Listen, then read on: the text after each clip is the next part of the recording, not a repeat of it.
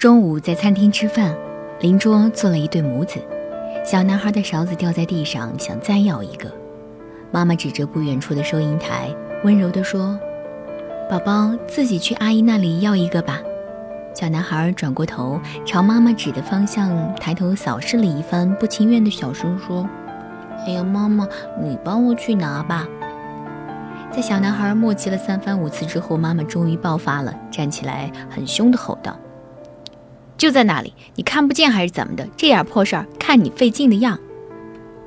看着小男孩撅着嘴，一脸茫然地从我身边经过，我连忙提醒他，从前面红桌子那里右转就能看见了。小男孩看了我一眼，顿时露出笑容，飞快地跑去拿了个勺子回来。你看，小男孩其实并不是排斥自己去拿勺子，可是他为什么一开始不愿意去呢？估计你也看出来了，因为按照妈妈的描述，小男孩根本不知道取勺子的地方在哪里。以小男孩不到一米的身高，他看到的只是满眼的桌椅和嘈杂的人群，他根本不能理解妈妈口中的“就在那里”为什么听起来那么轻而易举。在生活当中，我们总是从大人的视角，把孩子应该做的事情想得理所当然，所以才会觉得孩子不乖。而我们很少会考虑到，在孩子的视角上，我们的要求往往不可理喻。父母想要解决这些，其实只有一个绝妙的办法：蹲下来。蹲下来，你会发现孩子的世界真的不一样。我们家宝贝特别不喜欢逛商场，特别是逢年过节的时候。一开始我还奇怪，孩子不是都喜欢热闹吗？直到有一次，我在商场蹲下来选商品，抬头的瞬间，我才终于明白了，原来在孩子的眼中，所看见的除了货架，就是一双双的腿而已。这让孩子感到紧张、压抑，所以才会吵着要回家。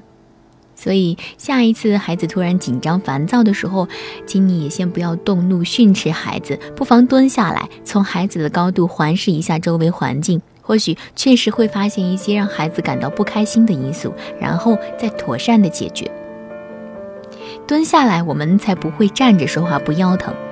我们知道说话的时候和对方进行眼神交流是最基本的社交礼仪，但当我们对孩子不满的时候，往往一副居高临下的姿态，一通数落，完事儿以后还要骂一句：“我说的你都听进去了没有？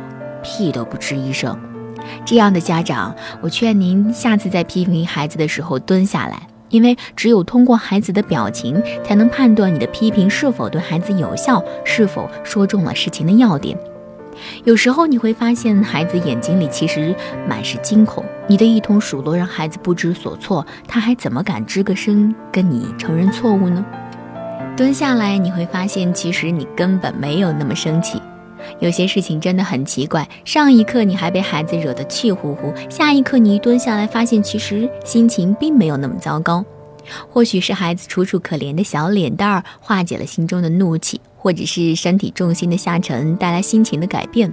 无论如何，终归是有利于问题的解决的。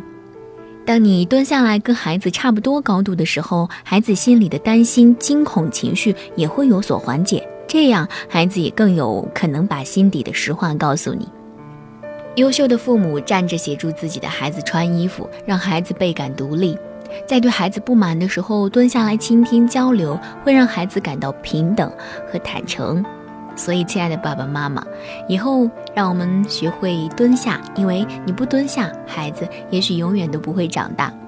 我是老虎工作室的镜子。跟大家道一声早安，愿你拥有美好的一天。更多精彩，不要忘记关注微信公众号“老虎工作室”。